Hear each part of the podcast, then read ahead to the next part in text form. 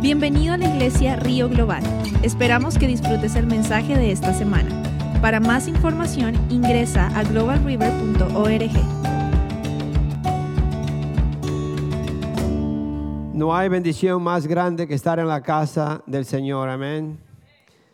Y le damos gracias a Dios por esta, esta bendición tan grande de nosotros poder estar en la casa de Dios. Hay lugares que no que están cerrados, hay lugares que no lo permiten, hay países que, que persiguen a los cristianos y nosotros todavía seguimos, seguimos bien. Eso quiere decir darle gracias a Dios por lo que está haciendo con nosotros. Vamos al, al, libro de Mateo, capítulo 20. Padre Santo, yo te doy las gracias, Señor, por esta tarde. Señor, y la palabra que tú tienes para nosotros, yo te pido, Señor, que tú hable a través de mí, Señor, y que nada, nada que pueda contaminar tu palabra salga de mi boca, Señor. Soy yo te doy las gracias, Padre, que yo soy solamente ese instrumento, Señor, para que tú me uses en este día, en esta tarde. Gracias, Señor. En el nombre de nuestro Señor Jesucristo. Amén. Y amén. Me tocó eh, predicar también en inglés por la mañana.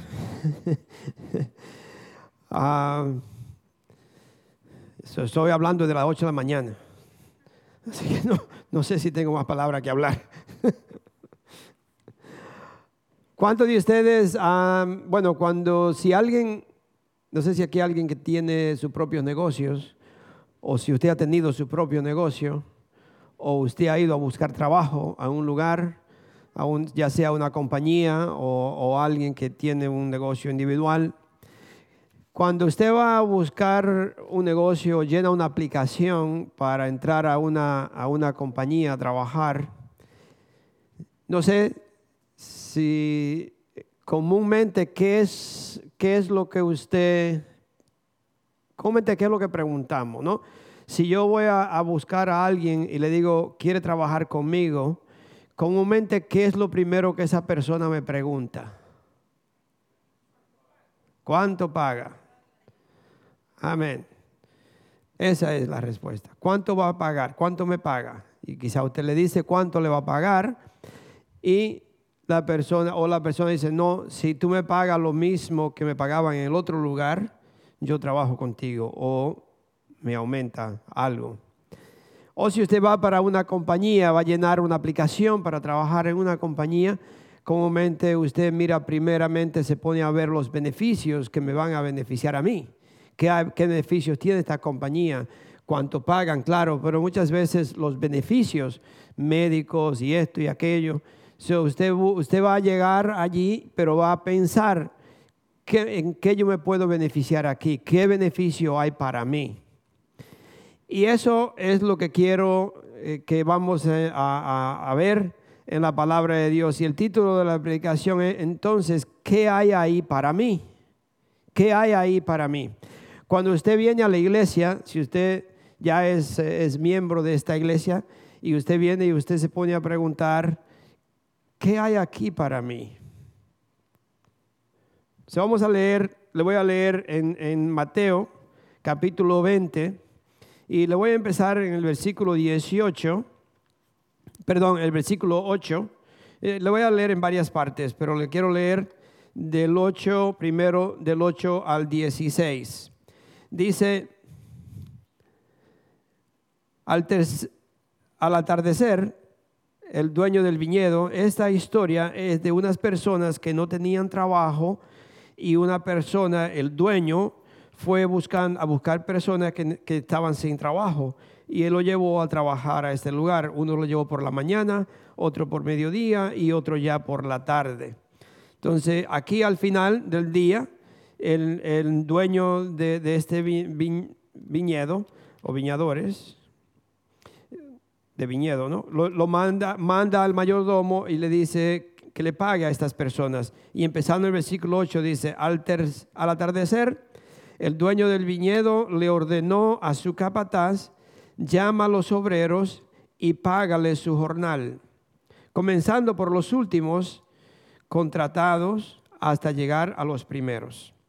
Se presentaron los obreros que habían sido contratados a cerca de las cinco de la tarde y cada uno recibió la paga de un día. Por eso cuando llegaron los que fueron contratados primero, esperaban que, esperaban que recibirían más, pero cada uno de ellos recibió también la paga de un día. Al recibirla, comenzaron a murmurar contra el propietario. Estos que fueron los últimos en ser contratados, trabajaron una sola hora, dijeron, y usted los ha tratado como a nosotros, que hemos soportado el peso del trabajo y el calor del día. Pero él le contestó a uno de ellos, amigo, no estoy cometiendo ninguna injusticia contigo. ¿Acaso no aceptaste trabajar por esa paga? Tómala y vete. Quiero darle al último obrero contratado lo mismo que te di a ti. ¿Es que no tengo derecho a hacer lo que, lo que quiera con mi dinero? ¿O te da envidia de que yo sea generoso? Así que los últimos serán primeros y los primeros últimos. Y, vamos a ese mismo capítulo del 20, del 20 al 28. Dice, entonces la madre de Jacob y de Juan, junto con ellos, se acercó a Jesús y arrodillándose le pidió un favor. ¿Qué quieres? le preguntó Jesús. Ordena que en tu reino uno de estos dos hijos míos se siente a tu derecha y el otro a tu izquierda. No saben lo que están pidiendo, le respondió Jesús. ¿Pueden acaso beber el trago amargo de la copa que yo voy a beber? Sí podemos. Ciertamente beberán de mi copa, les dijo Jesús, pero al, sentarse a mi derecha o a mi izquierda no me corresponde concederlo. Eso ya ha decidido mi Padre. Cuando lo oyeron, los otros diez se indignaron contra los dos hermanos. Se indignaron contra los dos hermanos. Wow. Jesús los llamó y les dijo, como ustedes saben, los gobernantes de las naciones oprimen a los súbditos y los altos oficiales abusan de su autoridad. Pero entre ustedes no debe ser así. Al contrario, el que quiera hacerse grande entre ustedes deberá ser su servidor y el que quiera ser el primero debería ser esclavo de los demás. Así como el Hijo del Hombre no vino para que le sirvan, sino para servir y para dar su vida en rescate de muchos. Algunas veces, usted, no sé si ustedes han ido a, a conferencias o quizás aquí en la iglesia, algunas personas llegan quizás hasta primero que el pastor. Llegan a la iglesia y llegan temprano y usted lo ve que están haciendo algo en la iglesia o son los primeros en llegar. Y hay otras personas que llegan ya casi al final. Pero al final del culto o al final de la, de la conferencia, si usted llega, usted se da cuenta que al final el pastor o el, conferencista que está haciendo la conferencia dice, vamos a ponernos de pie y, le, y le da una oración o una, le bendice, ¿no? Pero el pastor o el conferencista no se para y dice, lo que vinieron primero, pasen al frente porque hay una bendición para ustedes más grande que lo que llegaron último. No, al final todo el mundo recibe la misma bendición. No, ahí no se sabe, ahí la bendición no es para el que llegó primero, no es para el que llegó último, no es para el que llegó a la mitad. Todos reciben la misma bendición. Toditos. Eso es lo que yo quiero decirle hoy. El título es, ¿qué hay ahí para mí? ¿O qué tengo? ¿Qué hay aquí para mí? ¿A qué yo vengo a Global River? aquello, ¿por qué yo estoy sirviendo? ¿Por qué yo estoy haciendo cosas voluntarias en este lugar? ¿Qué hay para mí?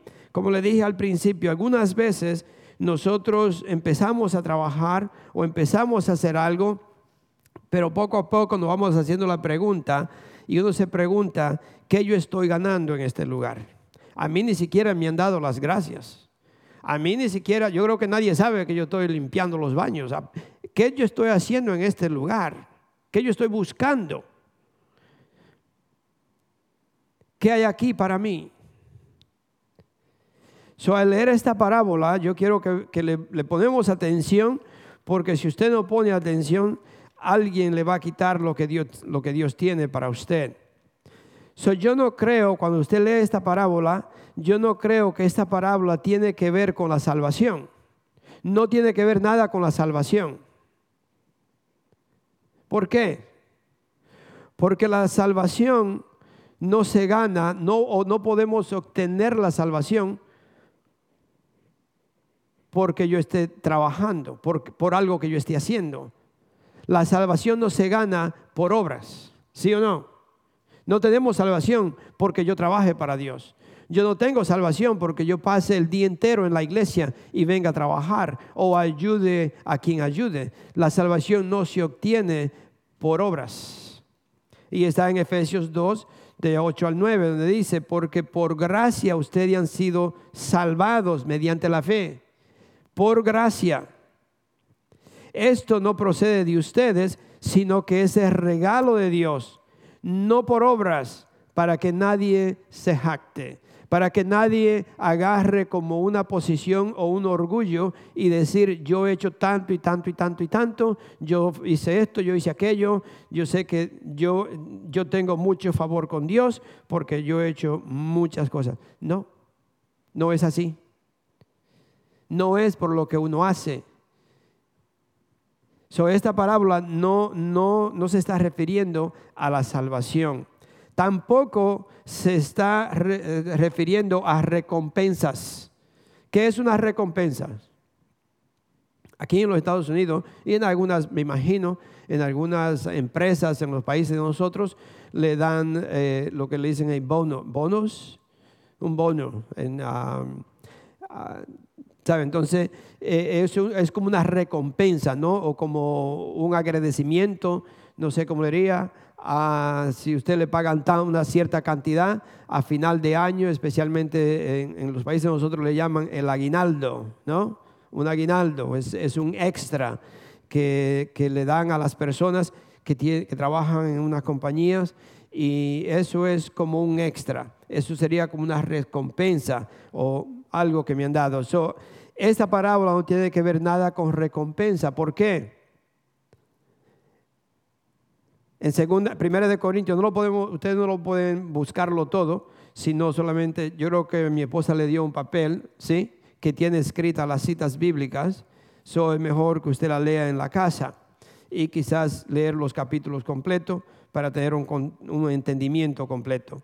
Pero en, en 1 Corintios 3, del, 12 al 14, dice, si alguien construye sobre esta fundación, sobre este fundamento, ya sea con oro, plata y piedra,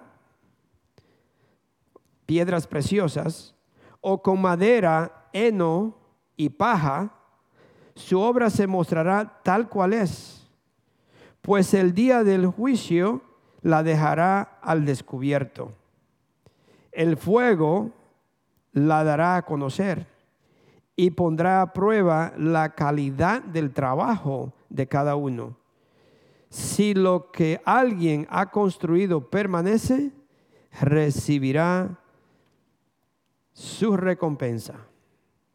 ¿Ya lo ven? Si lo que yo estoy haciendo para Dios permanece, entonces yo voy a recibir la recompensa. Muchas personas, cuando tratamos de darle a Dios lo, peor de lo peor, le damos a Dios, queremos construir algo y no, no, no le estamos haciendo las cosas bien, no tenemos la base para hacer las cosas bien, para construir una casa.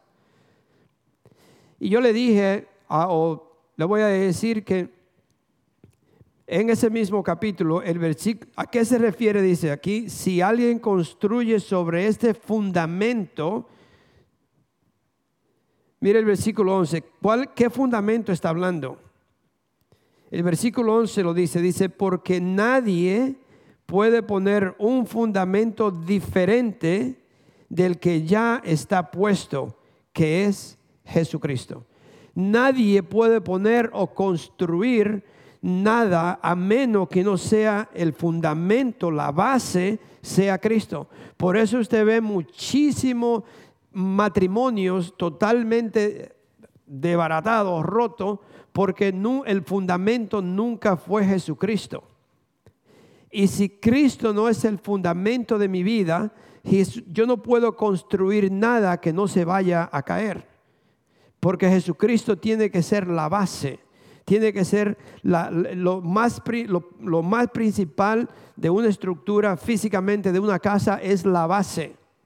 Porque si usted no hace la base correcta o no se lleva por el, el ¿cómo se dice? El, drawing, ¿cómo se dice? El, ¿ah? Bueno, la, el plano.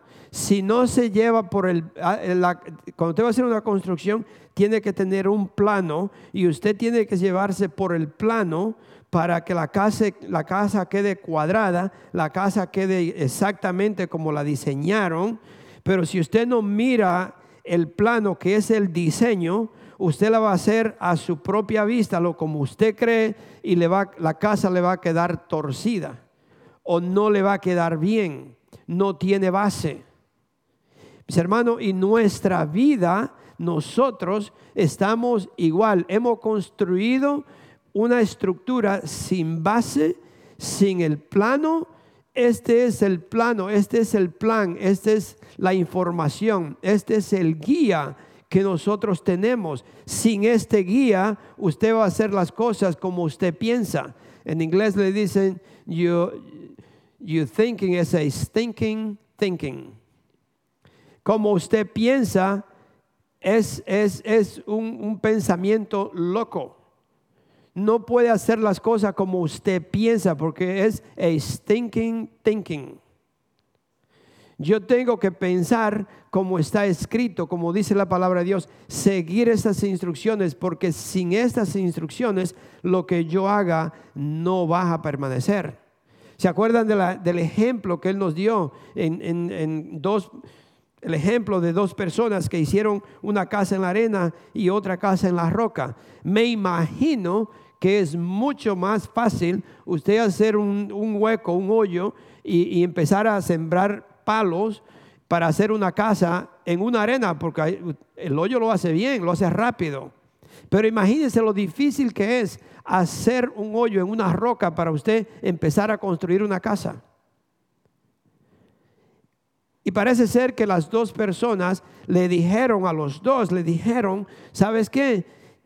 Va a venir una tormenta, va a venir algo grande. Y si tú construyes una casa aquí, en la arena, cuando venga esa tormenta te la va a tumbar. Pero si construye una casa en esta roca, va a permanecer, porque está firme. Aquella persona dijo, no, a mí me gustan las cosas fáciles. Santo Domingo dice, le gustan los mangos bajitos. Sí, no le gusta subirse al árbol, le gusta que estén ahí a la mano o que se lo lleven. A algunos les gusta que se lo regalen, ¿no? Sí, no le gustan trabajar, no le gusta hacer las cosas de acuerdo al manual. Mis hermanos, para, para, para hacer crecer un ministerio hay que trabajar. Para nosotros tener una recompensa de Dios, no se la va a ganar porque usted viene y se sienta a la iglesia nada más. Pero le voy a decir ahorita que no porque usted trabaja tampoco se lo gana. Vamos a ver por qué. Pero lo que quiero decir es que si, una persona quiere hacer las cosas de acuerdo a cómo él cree, cómo piensa, usted está construyendo una casa en la arena. Y cuando venga la tormenta, su casa es la primera en caer. Porque yo tengo que hacer las cosas de acuerdo al manual, de acuerdo a lo que Dios me dice. Porque la tormenta viene. Yo no sé Si usted se da cuenta, si usted sabe dónde vive, o usted está dentro de, en inglés dice, you in a bubble. Pero today I'm here to bust your bubble. I'm here to romperle. Sí, ¿por qué? Porque las, vienen dificultades en la vida, sea cristiano o no sea cristiano, vienen. Y de la única forma que yo voy a superar, a mantenerme firme, es si la base es Cristo en mi vida. Si Cristo no es la base de mi vida, yo le aseguro que usted se va a tambalear. Yo sé que no es, no, no, no tiene que ser, me escuchan y esto va a salir por muchas partes, pero hermano Julio, tengo que decir algo, ¿no? ¿Está bien? Usted me da el permiso para decirlo. Hermano Julio levanta la mano derecha y dice sí. Eso hasta cuando está en la corte, usted le manda la mano derecha. Eso quiere decir, lo apoyo, ¿no? Estoy de acuerdo. El hermano Julio le, le ha prometido matrimonio a una mujer que tienen hijos. Pero de que el hermano Julio aceptó a Cristo, se entregó a Cristo y vio el manual, él sabía que vivir junto era pecado y que no es lo que Dios manda. Y él dijo, el día que yo me, me, case con mi esposa tiene que ser de acuerdo a la palabra de Dios y desde este día yo no puedo dormir en la casa con mi esposa de nuevo. Padre Julio, ¿está bien que lo diga? Sí, porque él supo, él sabe que si yo sigo viviendo así, Dios no puede bendecir y la base que estoy construyendo no es lo que Dios quiere. Esa base que estoy haciendo se va a caer otra vez, se vuelve a caer, porque la estoy haciendo de acuerdo a como yo quiera, a como yo deseo, como a mí me gusta. Y no es así. Si usted quiere permanecer, haga que Cristo sea haga que Cristo sea la base, que Cristo sea donde usted va a construir. Porque si no, está construyendo para nada. Se vuelve a caer. Tenemos que darle a Dios, eh, tenemos que construir con lo mejor que podemos tener, con lo mejor que yo tenga en mi vida. No vaya a, a querer construir cosas o hacer las cosas con como dice aquí, con madero, heno o paja, porque todo eso se va a quemar. Todo lo que yo hago que no, que no es en verdad lo que Dios me está diciendo, no sirve.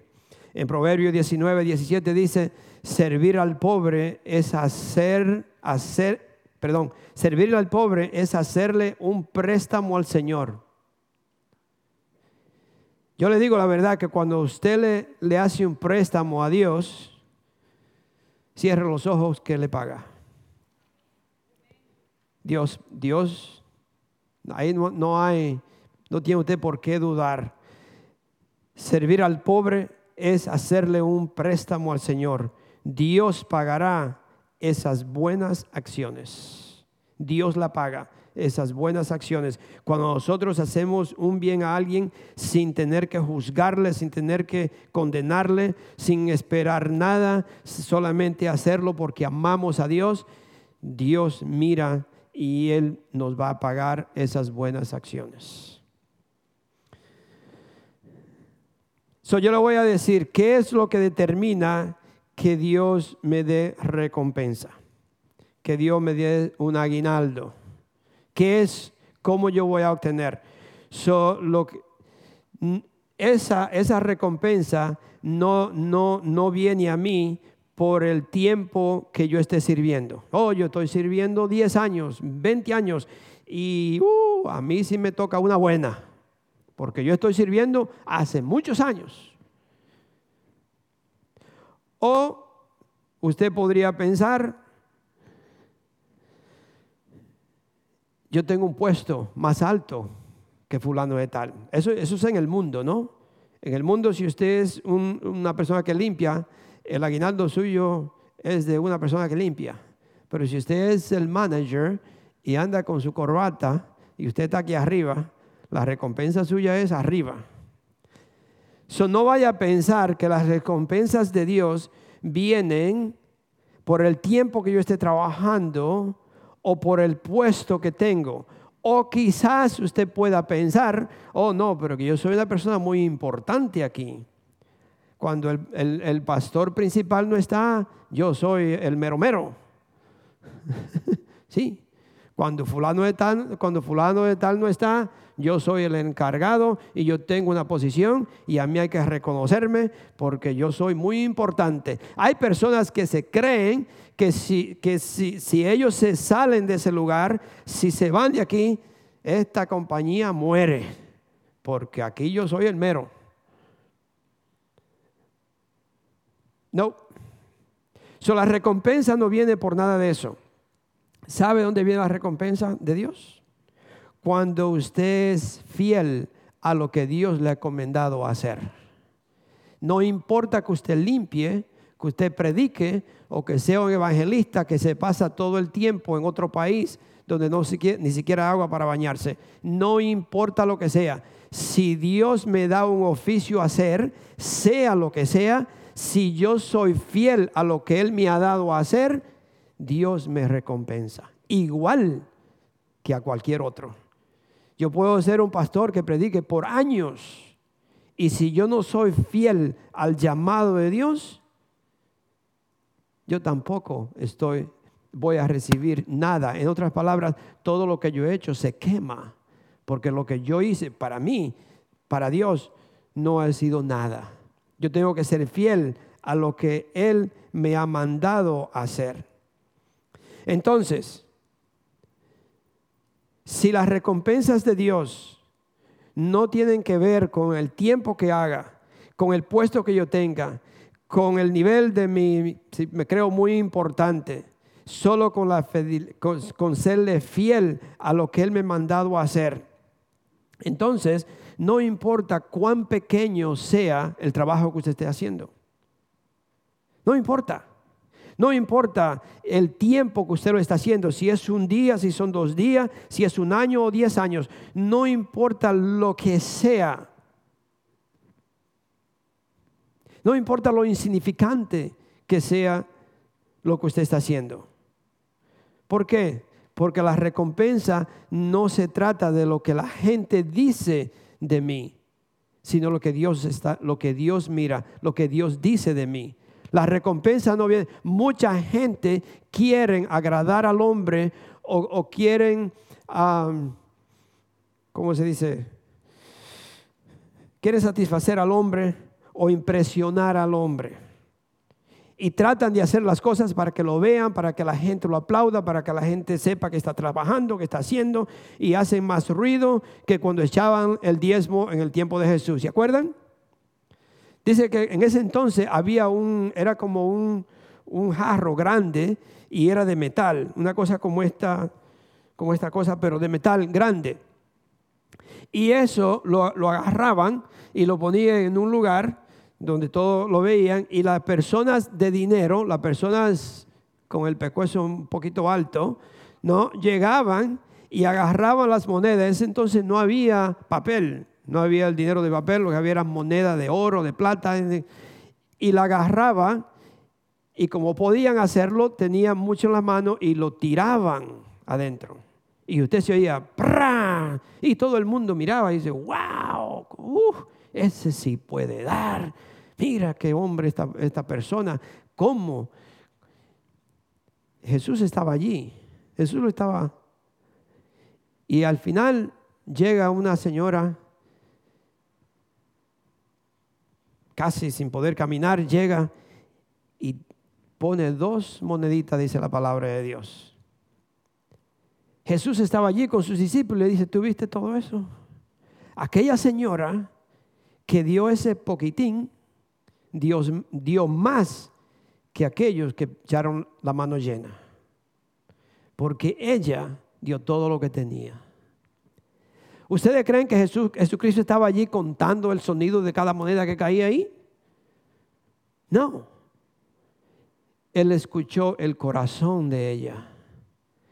Él vio el corazón, un corazón que amaba a Dios, un corazón entregado a Dios, un corazón que no estaba pretendiendo, que no estaba insinuando algo, una persona que no estaba pidiendo o, iba, iba a hacer esto porque voy a recibir. No, no, no, no. ella hizo, dio todo y Dios vio el corazón de ella y ella recibió una recompensa más grande que aquellos que dieron toda esa moneda. So Dios no está mirando la cantidad, Él mira la calidad de su corazón. Y por eso es que nos no podemos dejar engañar de nadie. Si usted da mil dólares, es lo mismo que una persona que no tiene nada, pero lo único que tiene es un dólar y esta persona viene y da ese dólar. Si lo dio con la misma intención que usted lo dio, la recompensa es igual. Pero si usted da mil dólares y se da palmadas en su espalda y yo di mil dólares y vamos a ver qué va a hacer y usted le pone un, un fish line, ¿cómo se dice un fish line? Un, gancho, le pone un, un, suelo, un anzuelo, dice, anzuelo. Hay muchas personas que, dan una ofrenda o dan el diezmo y quieren saber dónde fue, cómo lo gastaron, qué le hicieron y el pastor tiene una corbata nueva. Yo creo que fue porque yo doy diezmo en la iglesia y yo lo veo en un carro mejor que el mío. ¿Y qué pasa? Yo pienso que yo aquí no voy a dar nada. Lo que usted está haciendo es diciendo lo que dice, lo que empezamos a leer, que hay aquí para mí. Aquí yo no voy a seguir porque aquí me están robando o me están haciendo cosas que a mí no me agradan. No, mi hermano. No. No le ponga un fish line, un suelo al dinero cuando usted lo da a la casa de Dios. Usted lo deja allí y que sea Dios que se encargue. Si el pastor decide irse a Hawái con una, de unas vacaciones con la esposa, no es cosa suya, pero yo tengo que vermela con Dios. Amén. ¿Qué le dijo Jesús a Pedro? Y eso fue al final. ¿Qué le dijo Jesús a Pedro? Pedro, todavía al final, le quiero leer algo, pero más adelante. Al final Jesucristo resucita, se le, manifiesta a los, apóstoles y Pedro, y Pedro lo había negado tres veces y viene el Señor y se encuentra con, se encuentra con ellos y le empieza a decir a Pedro, Pedro, ¿tú me amas? Sí, Señor, tú, tú sabes que yo te amo. Ok, y le dice lo que haga, ¿no? A esto, aquello.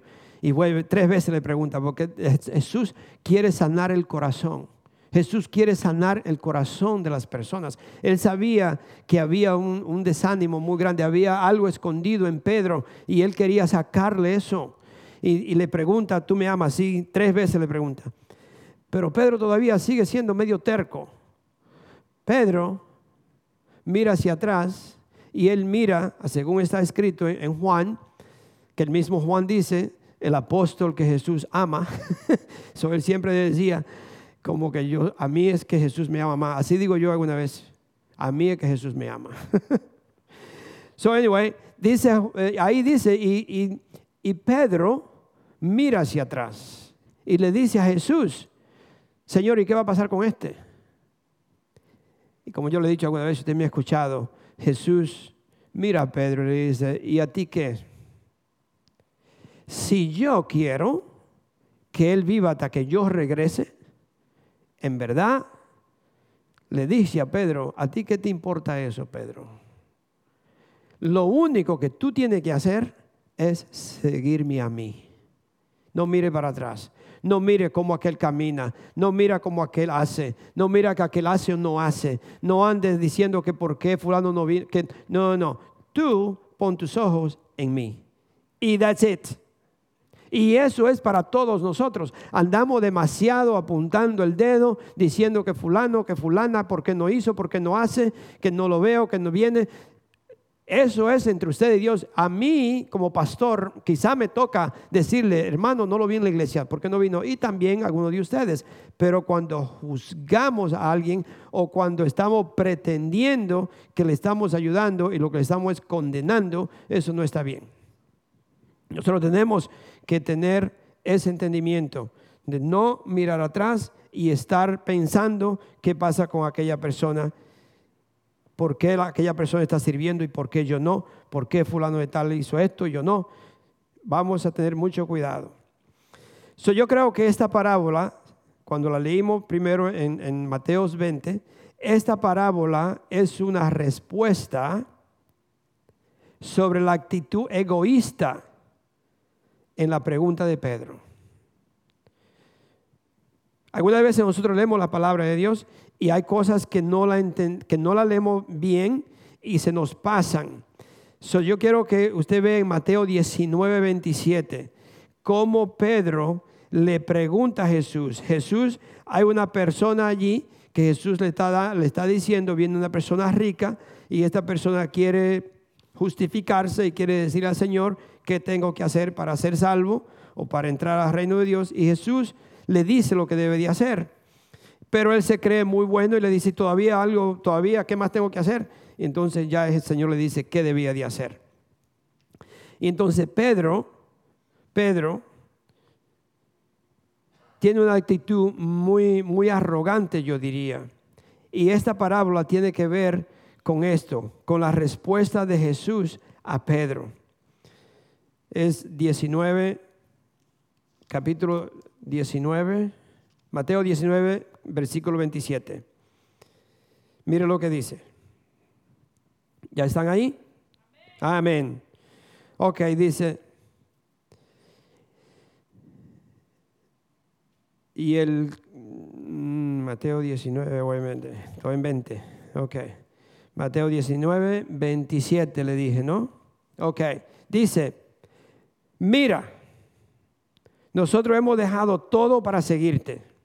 Mire, esa primera es una, le está, Pedro le está respondiendo a Jesús por lo que Jesús le había dicho anteriormente. Jesús anteriormente le dijo que era tan difícil un rico, una persona que tuviera capacidades, salvarse, que era más fácil un camello pasar por el ojo, el ojo de una aguja. Y Pedro le dice, mira, nosotros lo hemos dejado todo para seguirte, le reclamó Pedro. ¿Y qué ganamos con eso? ¿Qué yo gano con eso? Imagínense que usted tenga aquí, no hay teenagers, hay uno, había uno por ahí, se fueron. ah, está allá arriba uno, ok. So I'm not talking to the teenagers aquí, pero es un, es un ejemplo. Si usted tiene un, joven que vive en su casa por 18 años y viene un día y le dice, papi o mami, o a los dos, le dice, papi, mira, yo sé que yo he vivido aquí por 18 años, yo no he pagado un bill de luz, yo no he pagado el agua, yo no pago ni siquiera para que se lleve la basura, yo como todos los días gratis, tú me has dado todo. ¿Me podría dar 20 dólares? Papi, ¿me podría dar 20 dólares? Con esa actitud, usted casi seguro que se lo da. Es casi seguro que usted le dice, sí, mi hijo, toma los 20 dólares. Pero esta pregunta no es así, porque aquí tiene, yo no quiero, eh, yo le he dicho no algunas veces cuando yo estaba en la escuela, en la primaria, me allá en la escuela en Santo Domingo lo ponen a leer al frente de la escuela, no allá sentado y usted le ya lo mandan al frente y se para al lado de la maestra y se pone a leer. Y yo leía como un tren sin freno. Es decir, que no había, no había coma, no había punto, no había nada. Yo leía todo así corrido.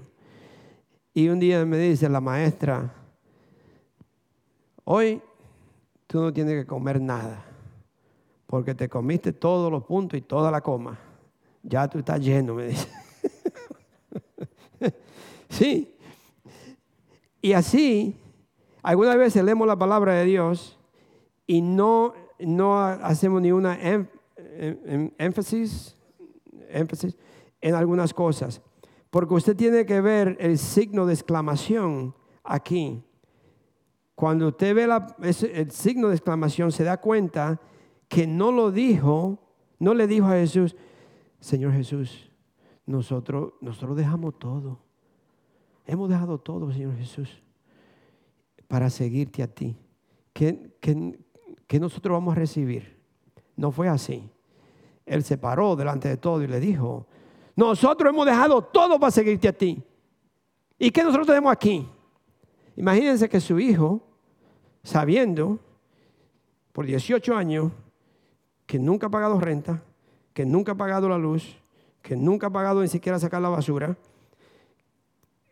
todo lo que come es gratis, que vive en la casa haciendo nada y que un día venga y le diga, yo quiero que tú me des 50 dólares, porque yo veo aquí 18 años y tú a mí no me has dado nada. ¿Y qué hago yo en esta casa? ¿Cómo te haría? Una galleta, dice. sí, eso fue lo que Pedro hizo. Yo no sé cómo Jesús tenía, porque era Dios, pero Jesús le explica. Yo aquí yo veo unos, pinos aquí, eh, usted ha visto los pinos, ¿no? Que la, cáscara del pino se ve eh, muy, muy gruesa, una, forma tan... Y yo digo, yo le voy a decir al pastor Tom que vamos a poner una, una cruz aquí grande con un pino de eso, así como está, y quitarnos la camisa a cada uno y, bajarlo de arriba abajo para que sepa, para que sienta, para que, para que uno entienda lo que Jesucristo hizo por mí, el precio que pagó por mí. ¿Cómo que qué, aquí hay, qué hay aquí para mí?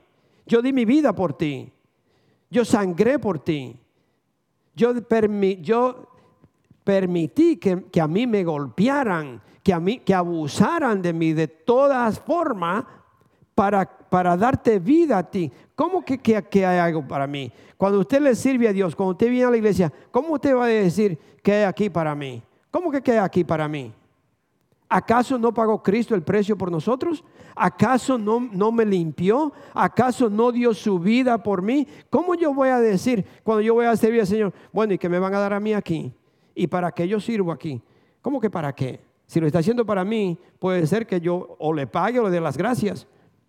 Pero si es para Cristo, no ande exigiendo un pago, no ande exigiendo cuánto aquí me van a dar, qué beneficio tengo porque el beneficio ya lo tengo.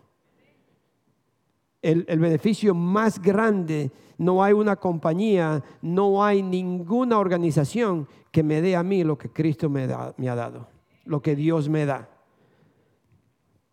So esto, esta, este, este, esta parábola viene en verdad como respuesta a, Pedro de esa pregunta egoísta que Pedro le hizo. ¿qué hay? ¿Qué ganamos con eso? Le dice, ¿qué ganamos con conseguirte a ti? Ah, yo creo que hoy en día hay muchos cristianos que siguen a Jesús solo por lo, que, por lo que ellos puedan obtener. Muchas personas todavía, yo sé, yo no sé si aquí están con nosotros, si en nuestra iglesia siguen, si son ustedes o quién es, pero muchas personas siguen a Cristo solamente por lo que pueden obtener de Él, no porque en verdad le aman. ¿Se acuerda que Jesús vio mucha gente o Jesús se fue de un lado a otro del lago y después los otros se aparecieron allá y, oh Señor Jesús, ¿dónde estaba? Te andábamos buscando. Wow. Jesús le dice, yep, ustedes me buscan porque yo le di de comer ayer. Ustedes no me buscan porque me aman. Ustedes no me buscan porque en verdad quieren estar con. Ustedes me buscan porque quieren comer. Sí. So hay que tener mucho cuidado. Mucho cuidado de nosotros no seguir a Cristo porque yo, ¿qué hay aquí para mí? ¿Qué yo voy a tener aquí? Lo que usted va a tener si usted aceptó a Cristo, ya lo tiene. Ya lo tiene. No tenemos que buscar más. Yo todo lo tengo en Cristo. Yo todo lo puedo en Cristo. Yo he sido perdonado, yo he sido lavado, yo soy un hijo de Dios. Yo tengo recompensa en el cielo, yo tengo una mansión en el cielo hecha por mi Dios, hecha por mi Cristo. Así lo dice en su palabra. Nosotros no somos de este mundo. Nosotros somos ciudadanos del cielo. Vamos rapidito a Lucas, Lucas 9. Lucas 9 del 57 al 62.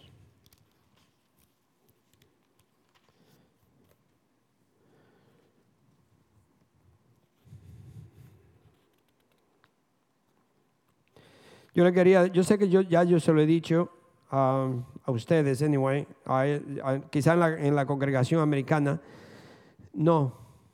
Pero como le dije, algunas veces que hay personas que creen que si entre más hacen, más recompensa tienen.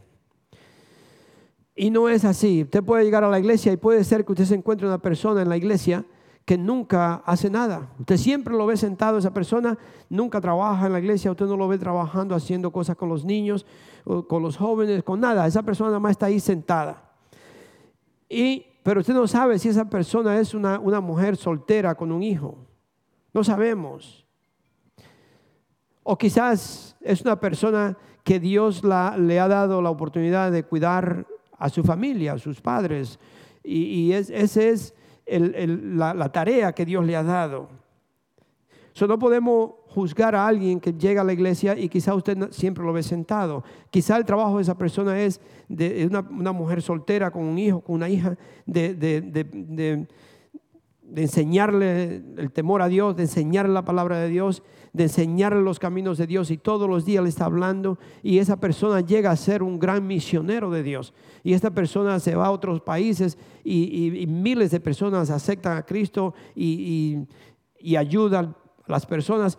ese era el trabajo, ese fue lo que Dios le dio a esa mamá hacer. So, quizás no es trabajar en la iglesia. So, había un pastor que hacía todo. Ese pastor era muy ungido y él em, todos los domingos había salvación, había sanidad, visitaba a los enfermos y era un pastor muy activo. Y se le llegó el día de morir, se, va al cielo y al llegar al cielo se sienta en, en ese lugar y Pedro está llamando a las personas para darle la recompensa.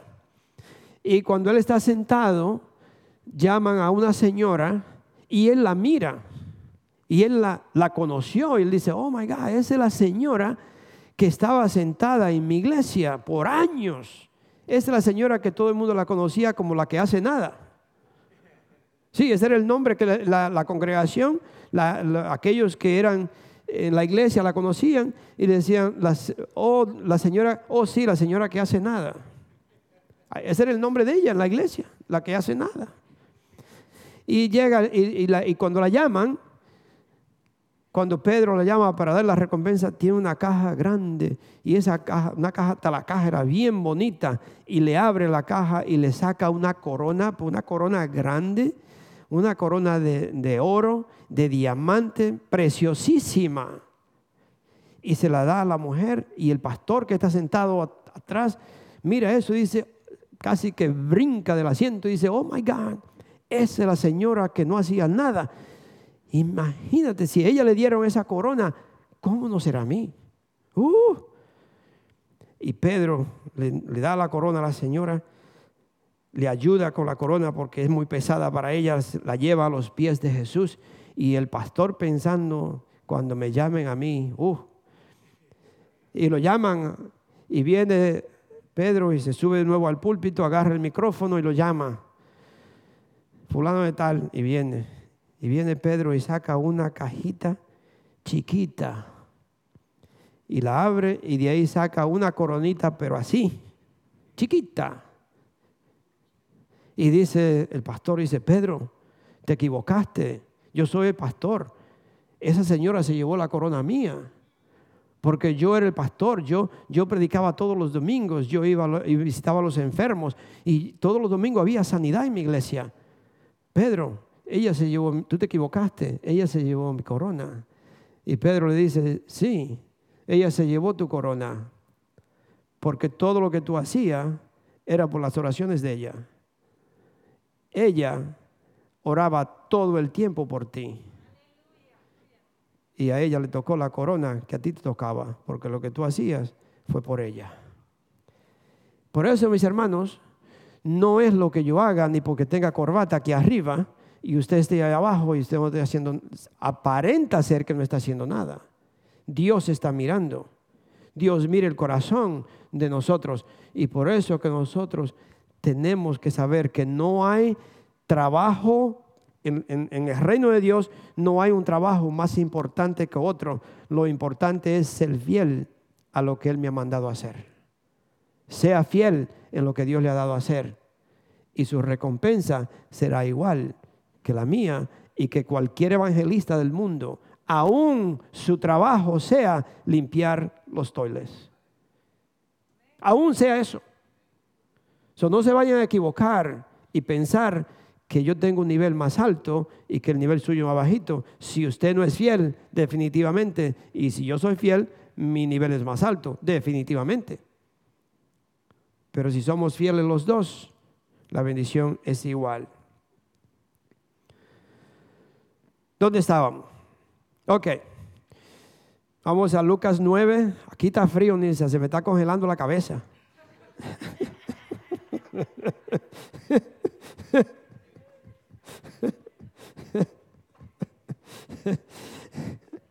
Lucas 9, de 27 a 62. Dice, iban por el camino cuando alguien le dijo, te seguiré a donde quiera que vayas.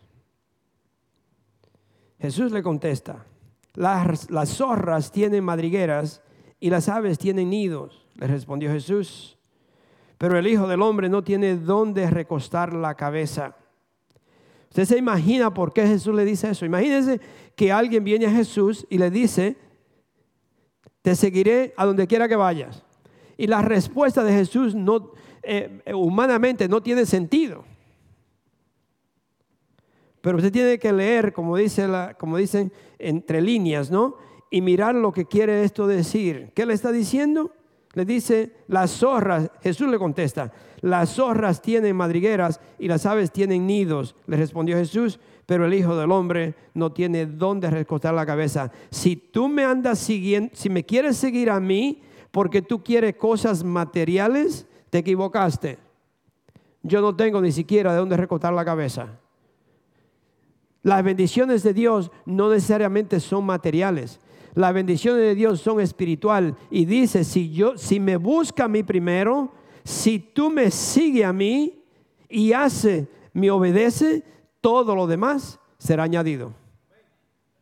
Pero si yo busco las añadiduras primero y después a Dios, olvídate que no me vas a encontrar. No me encuentra. eso es lo que Jesús le está diciendo. Tú me quieres seguir porque cree que yo tengo que darte. Yo no tengo nada material que darte. Yo, yo estoy, de, estoy desconectado a las cosas del mundo. Otro le dijo, a otro Jesús le dice, sígueme. Señor, le contestó el otro, primero déjame ir a enterrar a mi padre. La respuesta de Jesús, deja que los muertos entierren a sus propios muertos. Pero tú, ve y proclama el reino de Dios, le replicó Jesús. Otro afirmó, te seguiré, Señor, te seguiré, Señor, pero primero déjame despedirme de mi familia. Jesús le respondió, nadie que mire atrás después de poner la mano en el arado es acto para el reino de Dios. O es todo o es nada o le sirvo o no le sirvo. O en verdad le doy lo mejor a Dios o no le doy nada. Porque si no es lo mejor, Dios no lo recibe.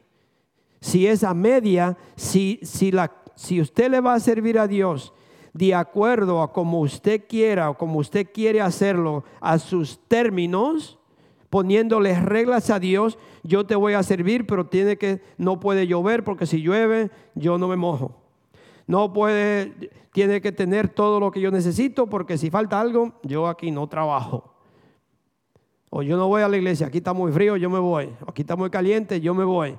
Aquí no, no dan nada, así que yo me voy. No sé las reglas que usted le está poniendo a Dios, pero si le ponemos reglas para servirle a Dios, Dios le va a decir, perdone que yo se lo diga desde el púlpito, pero yo voy a decir, ¿sabes qué? A mí no me sigas. O es todo o es nada.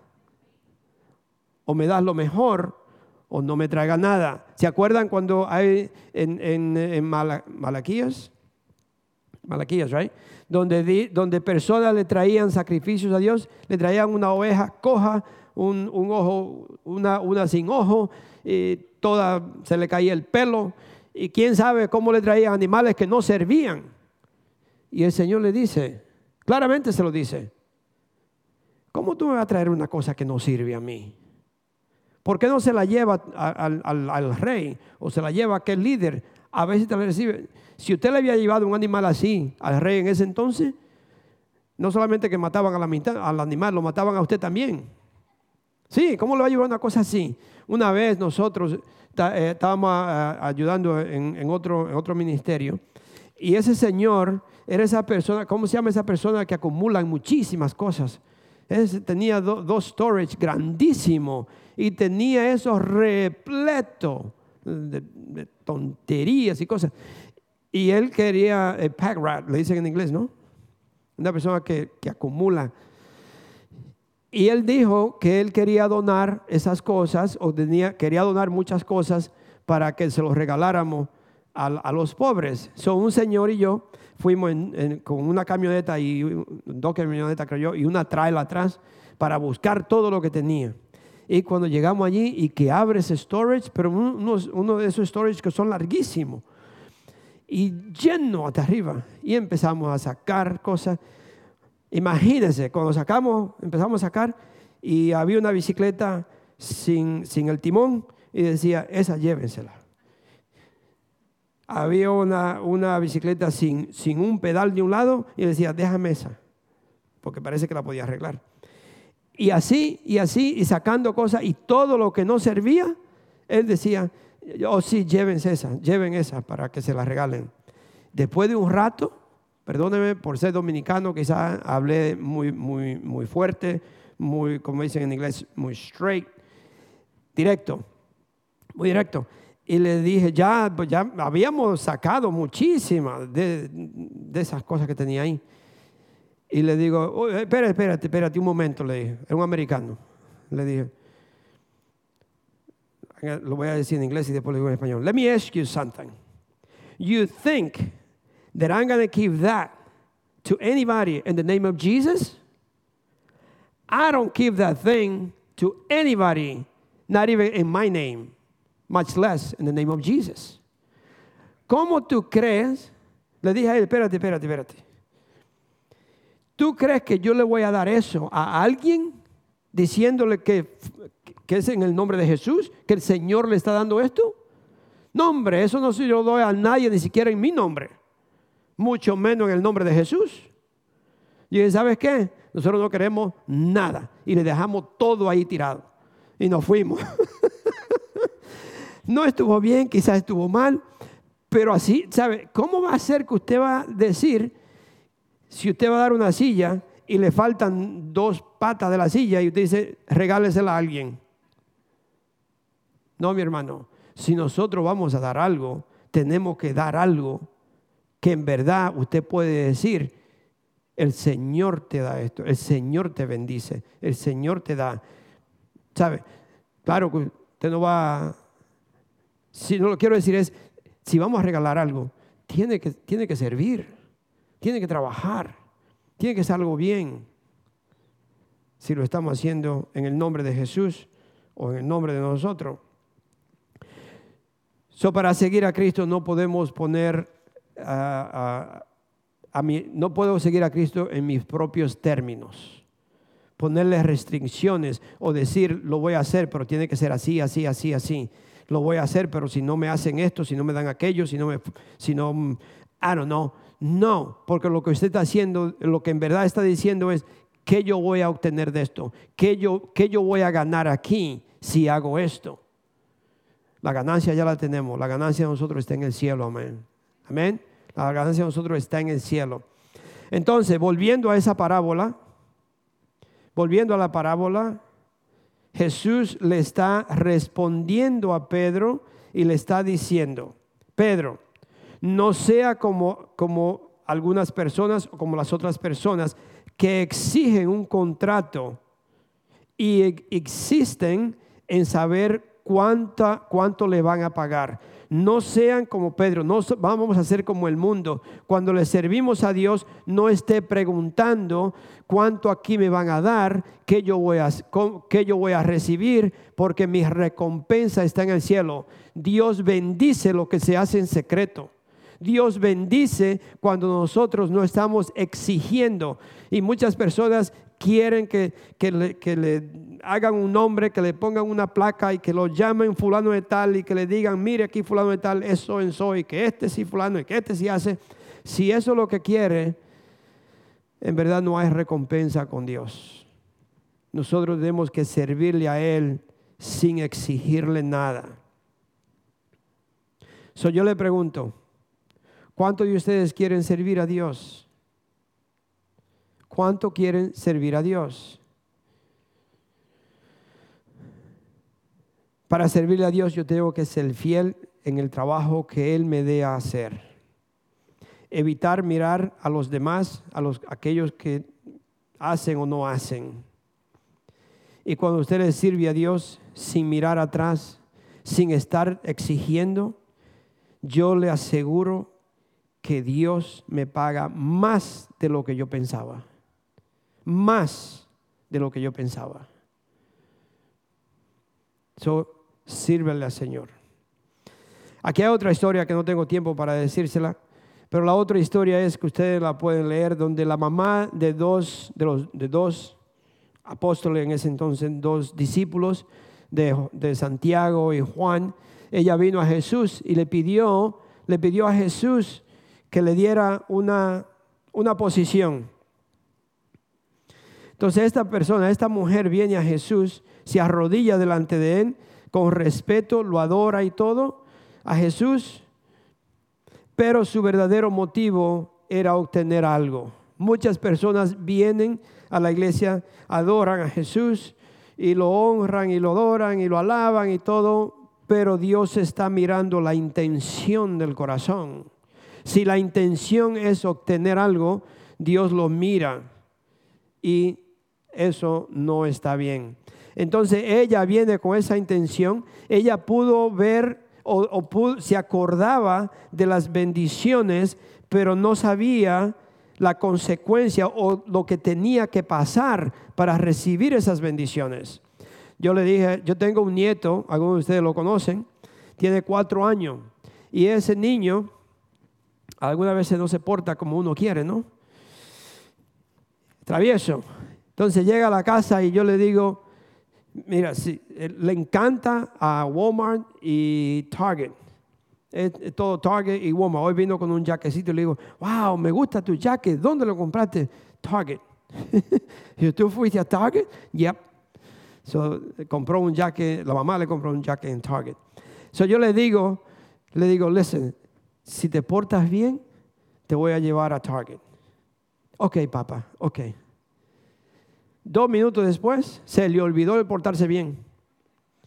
¿Sí? Se le olvida. Pero la promesa no se le olvida. Oh, no. Yo le dije, yo te dije que si te portas bien, te iba a llevar a Target. Ok, papá, ok. Dos minutos después, se le olvidó el portarse bien. Y esa promesa no se le olvida hasta el otro día. Al otro día llega a mi casa y dice, papá, tú me dijiste que yo iba a llevar a Target. I said, yeah, pero tú te portaste bien. Oh, yeah, I behave.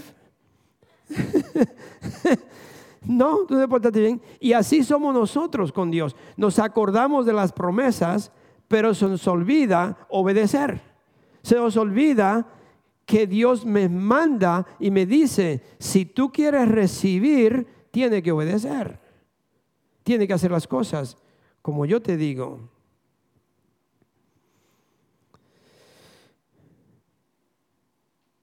Ella se acordó de esta promesa, ya, vamos a terminar, un poquito más y ya termino.